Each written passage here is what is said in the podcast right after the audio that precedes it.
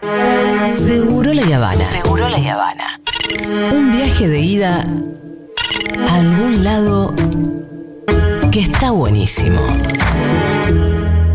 Es el Congreso, el epicentro del movimiento político en este momento, el despliegue de las fuerzas de seguridad totalmente vallado y en el recinto se ha conseguido el quórum, el oficialismo consiguió el quórum, eh, algunos acompañarán en general y en particular harán sus planteos. Y Sí, creo que excepto la izquierda y Unión por la Patria, el, el resto va a votar a favor en general, los re- el resto de los bloques, y van a discutir artículo por artículo. Y ahí es donde empieza a ver qué queda y qué no queda. Una de las personas que más sabe sobre lo que ocurre en el Congreso es Alan Longi, que está acreditado en el Congreso, pasa sus días entre pasillos, viendo diputados, senadores, asesores. ¿Cómo estás, Alan? Gracias por atendernos. ¿Qué tal, Matu? ¿Cómo andan, Pitu? ¿Todo bien? Hola. Hola, hola. Lu Miranda también en la Hola, mesa. ¿cómo estás? Hello. ¿Cómo estás, Lu? Eh, bueno, amigo, se vienen unas 50 horas largas. Eh, larguísimas, eternas y sobre todo donde se va a requerir eh, mucha atención, ¿no? Teniendo en cuenta la cantidad de cambios y de modificaciones que aún no se terminan de conocer. Lo que ocurrió hoy alrededor de las doce y media del mediodía me parece que grafica el nivel de confusión que va a primar a lo largo de toda la sesión. Cuando el secretario parlamentario, aquel que en su momento había ofrecido su casa para eh, que se hiciera la reunión entre Sturzenegger y el resto de los diputados dialoguistas que tanto escándalo generó en Recoleta frente a la Biela, empezó a leer la cantidad de artículos que quedaban afuera del proyecto de ley, porque recordemos lo que se está discutiendo hoy es el dictamen que se firmó el martes pasado a la medianoche, cuyo papel final se conoció recién el miércoles a las 4 o 5 de la tarde.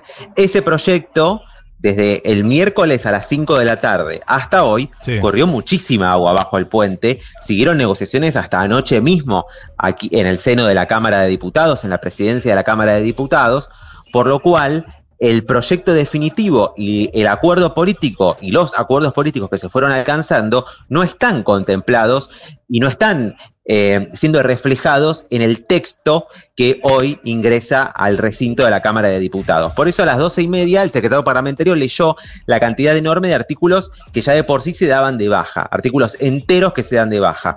Eh, y a esa confusión hay que sumarle aquellos que se modifican, cuyas modificaciones aún no se conocen porque la versión impresa que tienen en cada uno de, de sus bancas los diputados cuando llegaron hoy eh, antes de las 10 de la mañana no es, insisto, la que políticamente se acordó en todos estos días.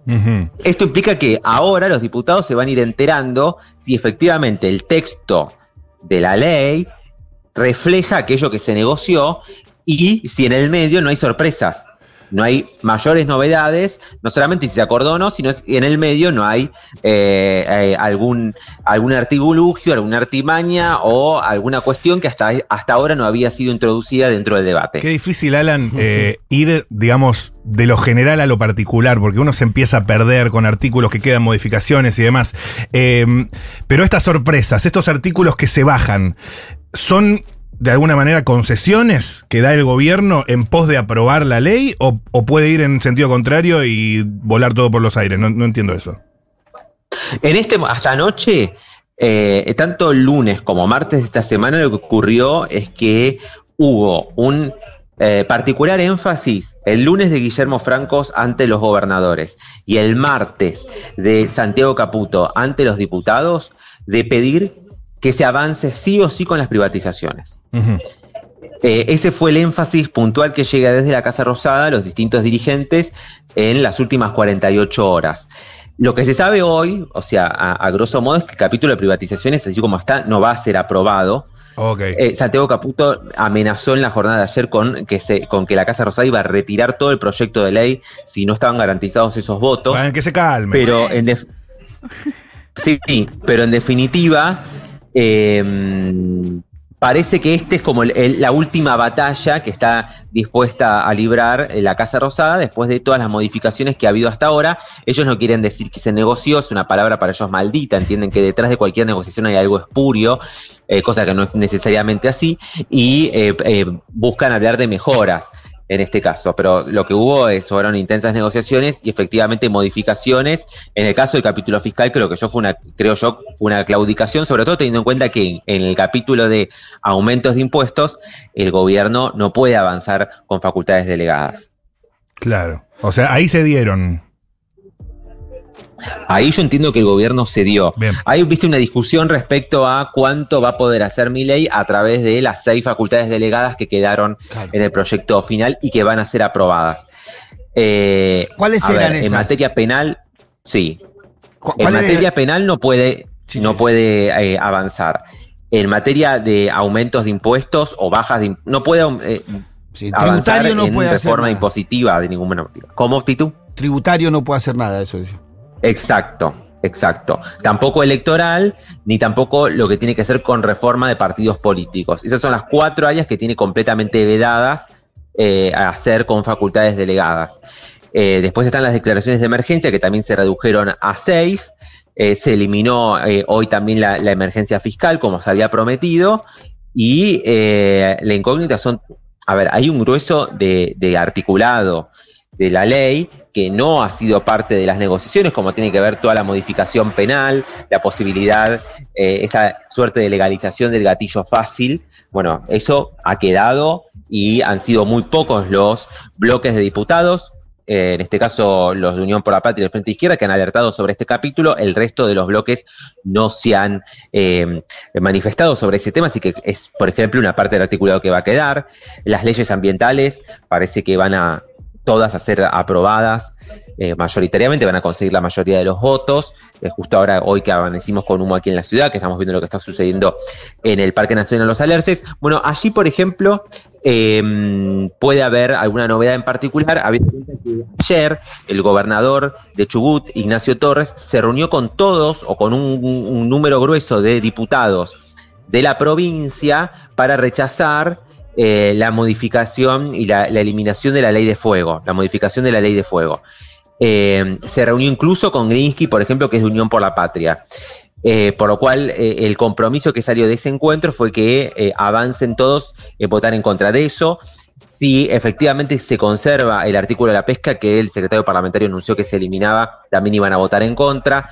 Pero esto, en la, en la negociación y en la votación, capítulo por capítulo, artículo por artículo, va a estar eh, lo, lo más importante porque vamos a saber efectivamente qué queda y qué no de la ley. Claro. ¿Qué te iba- eh, a ver, igualmente como decía vos, el peligro de que la ley no salga no, no, no, no corre. La ley va a salir. La ley va a salir. La pregunta es ¿qué, qué tan útil va a ser esa ley para el gobierno, ¿no? Exactamente, yo creo que políticamente la situación que se va a dar es la de un empate, porque tanto el gobierno va a poder salir a decir, logramos aprobar la ley, tenemos nuestra primera ley, tenemos la ley para sentar las bases para la libertad de todos los argentinos y vamos a avanzar. Y por el otro lado, la oposición dialoguista va a poder decir, le pusimos un freno al gobierno en esto, en la coalición cívica va a poder decir en facultades delegadas, nosotros no acompañamos, eh, después la Unión Cívica Radical va a decir nosotros no acompañamos la privatización de ciertas empresas, eh, el bloque de Pichetto va a poder decir también que lograron eh, proteger a las economías regionales a partir de la eliminación de, de las retenciones, de la suba de las retenciones, a ellas Claro. el sector industrial. Es decir, cada partido va a poder eh, exhibir un pequeño logro dentro de lo que es este mamotreto de Sturzenegger, como definen algunos diputados de la oposición, que, vuelvo a decir, recordemos que también esta oposición, la del centro dialoguista, eh, o la, en realidad es la oposición antikirchnerista, a mí me gusta mencionarla de esa manera, em, tiene una, una incomodidad que es que el proyecto Sturzenegger, que es el que se está discutiendo, es originalmente estaba preparado para la presidencia de Patricia Burrich, Claro. que toda esa oposición dialoguista que antes integraba Juntos por el Cambio apoyaba, era su candidata a presidenta. Entonces hay también una sintonía ideológica Claro. con aquello que se propone eh, muy grande y con lo que interpretan también es en parte su base electoral. El problema es que primero quisieran ser ellos quienes estén aplicando estas reformas y segundo están en desacuerdo con esto, con algunos puntos en particular, las formas. Las formas. hoy mismo al ingreso decía, yo estoy de acuerdo en la privatización de empresas, ahora no creo que esta sea la forma. eh, se está repitiendo un esquema muy similar al de los 90. Bueno, allí está. Hay una cuestión de fondo ideológico en el cual están de acuerdo y que yo creo que incluso bien interpreta el resultado electoral de una mayoría que, que- acompañó a un presidente y a, Espa- y a dos candidatos, Milley y Bullrich, que mayoritariamente expresaban una, una opción de derecha, y luego otro, otro, otro sector, eh, que es un, alrededor de un 40%, que expresa otra visión ideológica y otro proyecto de país, que es en definitiva lo que ocurrió en el Congreso, cómo quedó plasmada la composición del Congreso en la actualidad. Se creía que eran tan pocos los votos que necesitaba Unión por la Patria para bloquear las sesiones que iba a poder lograr ese número. Hoy, políticamente, las condiciones no están dadas porque incluso la oposición de centro antiquillerista es primero antiquillerista que otra cosa. Eh, ¿Qué pensás vos? eh, como vos evidentemente decís, hubo una voluntad política de distintos sectores para darle goberna con, la excusa de darle gobernabilidad a Milei, eh, votarle las leyes y tratar de ayudarlo. ¿Por qué crees que Milei bombardea continuamente todo intento de acuerdo en el Congreso? Hay una cuestión que tiene que ver con la naturaleza de, personal y política de Javier Milei. Todavía hay un discurso muy que, que no, no se despegó de la campaña. Cada vez que, que avance en la gestión va a ser más difícil sostener este nivel de, de, eh, de discurso porque cada vez son más los sectores atacados, los sectores afectados y lejos de haber una contención por parte del presidente, lo que hay es, un mensaje violento cada vez eh, más radicalizado y eh, él no cree en las herramientas de la política, él Claro. desprecia la política, él es eh, la expresión de la antipolítica y él despre- desprecia al Estado. No solamente quiere reducirlo a la mínima expresión, él desprecia al Estado, desprecia sus instituciones y al Congreso lo desprecia, entiende que son todos una serie de burócratas, que, eh, que los diputados y los senadores, que, lo que, que son los, los responsables por su acción u omisión de entorpecer el rumbo de las fuerzas del mercado.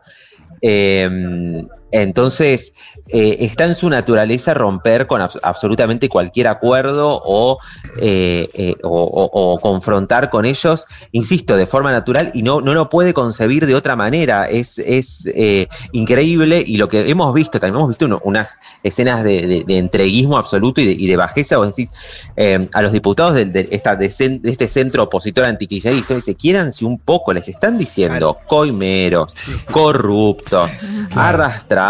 Dense cuenta. Eh, le salen con los. eh, les están haciendo carpetazos, le salen con archivos de fotos de, del 2016, lo- le mandan granjas de trolls, todo, y aún así le dicen. Nosotros lo queremos ayudar, señor presidente, déjese ayudar. Y, le- y los reclamos son ese, que mi ley no se deja ayudar, nosotros queremos votarle la ley. Habilítenos a, modificar esta coma, por favor.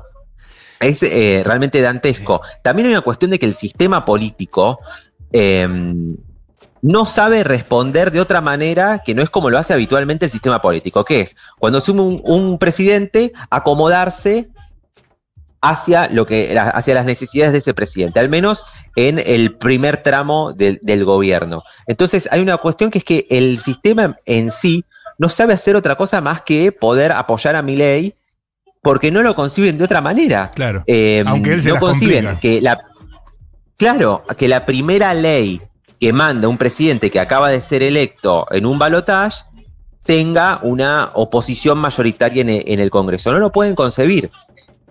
Amén de que mi ley tiene condiciones particulares de la forma de ejercicio del poder, que tampoco es homologable que la cantidad de facultades delegadas que están votando en esta sean las mismas que en su momento se le habían otorgado a Alberto Fernández también en diciembre de 2019. El Mm. contexto es completamente otro, no, es, eh, no son las mismas condiciones de, ejer- de ejercicio del poder las que tenía Alberto Fernández y Mauricio Macri como presidentes recién asumidos que las que tiene Javier Milei ahora. Pero el, el sistema es como que no puede interpretarlo de otra manera más que re- eh, reproducir aquello que hacen siempre que asume un nuevo presidente de la República Argentina. Es Alan Longi que dice esto, eh, acreditado en el Congreso, clarísimo, el lujo que nos damos. Te tiro un par de pelotazos de colegas tuyos también acreditados en el Congreso que estoy leyendo en Twitter, a ver si sabes o no sabes o podés explicar.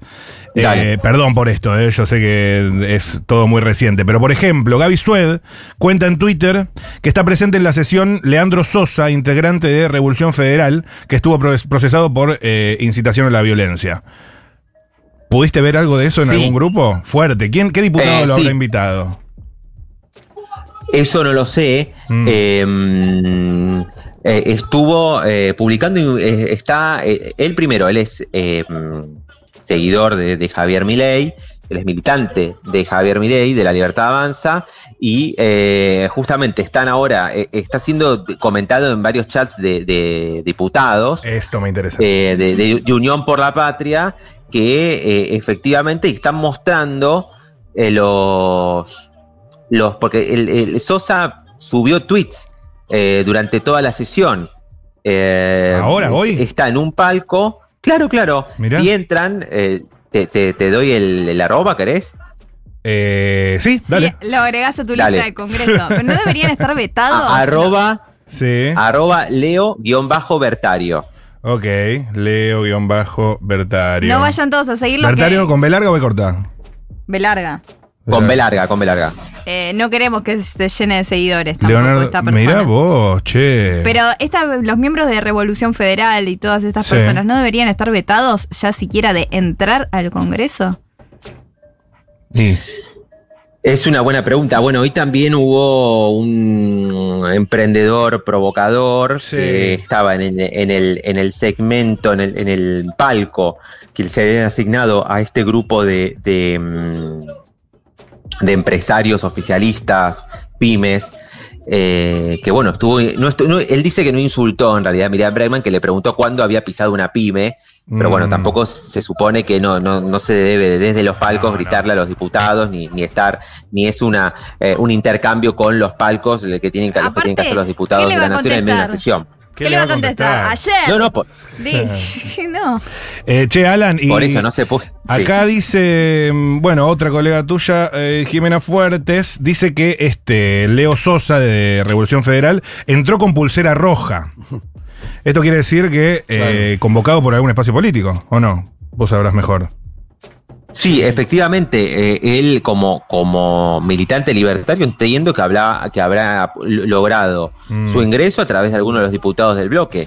No hay otra forma. Y la última te hago, eh, también por si me podés explicar, esta, esta, esta docencia que estás haciendo, eh, te la agradecemos muchísimo. Muchísimo. Es Nico Fiorentino, quien cuenta que le dicen que eh, todavía no hay dictamen final y que el compromiso que asumió Menem es que cada bloque lo iba a tener con todos los cambios y el numerado de artículos actualizados hoy a las 4 de la tarde. O sea que la sesión inició sin dictamen final. Eso es una desprolijidad, está dentro del reglamento. A mí me suena raro, pero yo de esto toco de oído. A ver, hubo una moción para ver si efectivamente se volvía a comisión y eh, la, la moción salió a favor de que no se Ah. vuelve a comisión, que se trate el texto con las modificaciones ahora. Eh, eso fue lo que se resolvió mayoritariamente, por eso no se vuelve a la comisión, ahí se trata efectivamente el nuevo dictamen. Era lo que explicaba recientemente. Imagínate que el Claro. secretario parlamentario eh, tirando los números de los artículos que se daban de baja, Hacía un bingo, ¿no? Así, sobre. eh, es, es realmente una confusión eh, tremenda. Los diputados estaban anotando así rápido para ver si se, si, si se correspondía o no con lo acordado. En el medio, algunos decían que habían transformado la Cámara en un bingo, cantaban línea, otros decían bingo, gritaban, tratando de poner un poco de humor, porque. eh, Es es eh, anómalo la naturaleza del proyecto de ley, que es, es tan abarcativo, es tan profundo, es tan amplio y afecta a tantos órdenes de la vida eh, y, y temáticas tan, tan amplias que realmente eh, tiene una naturaleza muy impropia de lo que se vino tratando en la Cámara de Diputados en los últimos años. Claro.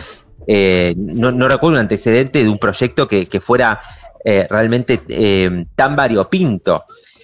Eso le agrega complejidad, al igual de todo lo que ha sido la negociación, y una versión final que efectivamente impresa todavía no está. Claro, claro, perfecto. Eh, bueno, amigo, ¿alguna es eh, Alan Longi desde acreditado en el Congreso? ¿Alguna otra datita, perlita, lo que sea que falta agregar o por lo menos eh, con vistas a No, las que- próximas horas? Al- teniendo en cuenta que justamente son tantos los artículos que se sacan, todos los artículos de la ley cambian de número. Porque de Ah, repente no se va a pasar. Eso te mata, boludo. es- Claro. Exacto, porque por eso se requiere que aparezca el proyecto definitivo que manda el Poder Ejecutivo para poder discutir ya sobre la misma base, porque si un diputado va a hablar del proyecto, del artículo número 107, y va a haber dos artículos 107, Claro. el del proyecto que llegó hoy a la mañana y del que después quedó definitivamente con la eliminación de varios artículos en el medio. Claro, claro. Si se tacharon 10 artículos, ya pasó a ser el 97, no el 107. Si entiendo bien. Exactamente. Gracias, Alan Longi, por todo este- toda esta explicación, este desarrollo eh, apto para neófitos como nosotros. La, la sesión va a seguir, en, eh, la versión más pesimista indica que hasta el viernes al mediodía. Me mato. Así que, me mato, eh, amigo. Me mato. Bueno, tranqui. Perfecto. Eh, gracias, amigo. Te mando un abrazo. Un abrazo gigante a ustedes. Está hablando Paulo Oliveto en el Congreso, eh, en la Cámara de Diputados. A ver, ¿podemos No son pinponchar un poquito? corruptos, no son todos corruptos, pero los corruptos tienen que estar en la cárcel y la realidad es que la reelección indefinida de los sindicalistas se tiene que terminar y alguien le tiene que poner cascabel al gato. Porque una cosa es el biribiri en, la, en, la- en el Twitter, en las redes y otra cosa es venir acá y estamos dispuestos a votar. ¿De Mire, qué habla? ¿De qué para habla? Porque no me quiero exceder, presidente, no hay libertad si un solo full, argentino full que habita esta patria no puede definir qué le va a dar de comer a sus hijos. No hay libertad si vos no podés elegir qué vas a comer. Sigamos trabajando para que este país pueda encontrar la verdadera unión nacional.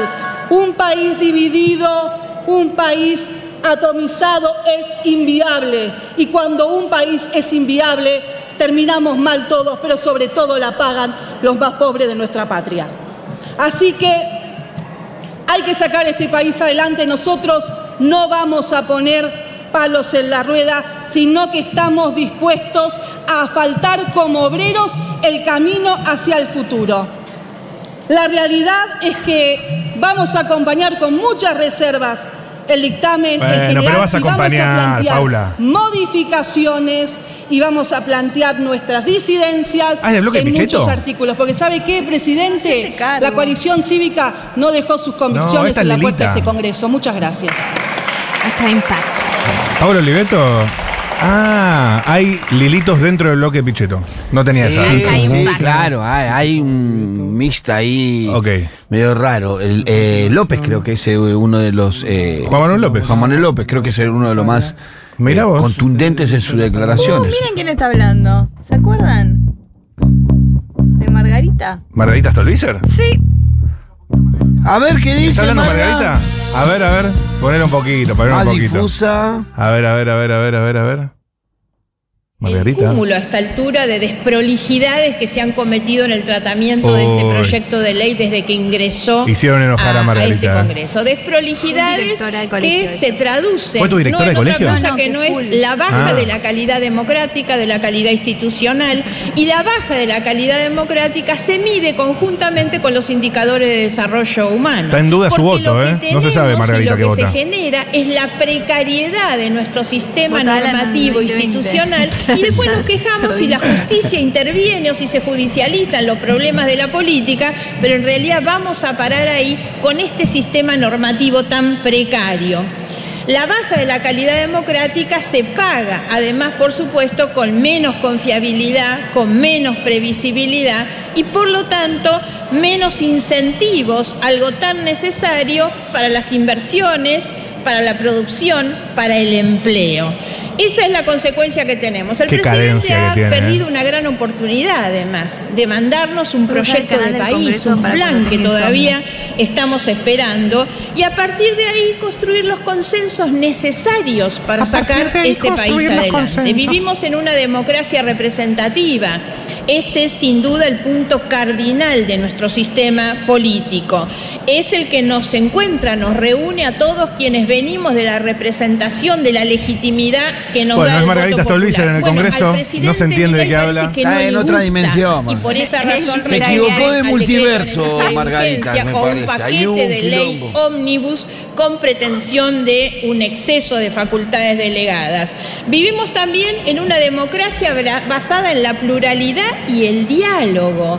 Este es el combustible principal de la construcción construcción de las decisiones colectivas. 50.000 horas va a Las naciones esto. prósperas son las que se sostienen Sí, sí, sí. Pónganse cómodos. justamente en los consensos constructivos. Sin embargo, parece que esto tampoco le gusta al presidente de la nación, porque lo que hace es descalificarnos, agraviarnos e insistir siempre con esa lógica amigo-enemigo. Vivimos además Cositas en de una Nacha Guevara, ¿eh? democracia inclusiva de las opiniones Cositas diversas, de los bailando. sectores diversos. Esto enriquece nuestro Bien sistema democrático. ¿Han recorrido la pista? parece que Hay que tampoco pensar en eso, le gusta y se vanagloria entonces de una dogmática fuera de La época, postura. sinceramente con olor a naftalina Estirando. que escuchamos en su discurso de Davos. Voy a explicar por qué razón nosotros estamos presentando un dictamen alternativo conjuntamente con la diputada Fein.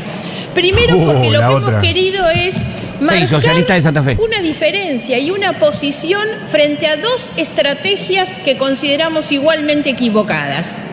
La estrategia de los que pretenden aprobar este paquetón y este bodrio de leyes tal como vino, ¿Y digamos, este paquetón? prácticamente a libro cerrado, es una estrategia equivocada, como la estrategia de los que pretenden un rechazo total y absoluto de este mismo paquete, como si en la Argentina no hubiera que hacer cambios. Como si las cosas funcionaran bien y las graves situaciones sociales que se viven no fueran la consecuencia de todo eso que se debería estar cambiando. Bueno, Nosotros gente. hemos presentado. Prepárense que se viene el dictamen, dictamen. de Margarita y de Fein, ¿eh? Sí. En cualquier momento. Ese, ese rompe todo. Sí, sí, ahí ese sí. estábamos esperando ese dictamen. Ahí sí, preparen las Ahí se lapiceras. viene, mamá, Ahí sí, ¿eh? Suena Pon el dictamen de vivo. Mientras habla Margarita del Congreso, suben las prepagas, suben las naftas, 37 grados de temperatura, sensación térmica en la ciudad de Buenos Aires. Esto es Ty Seagal, My Room.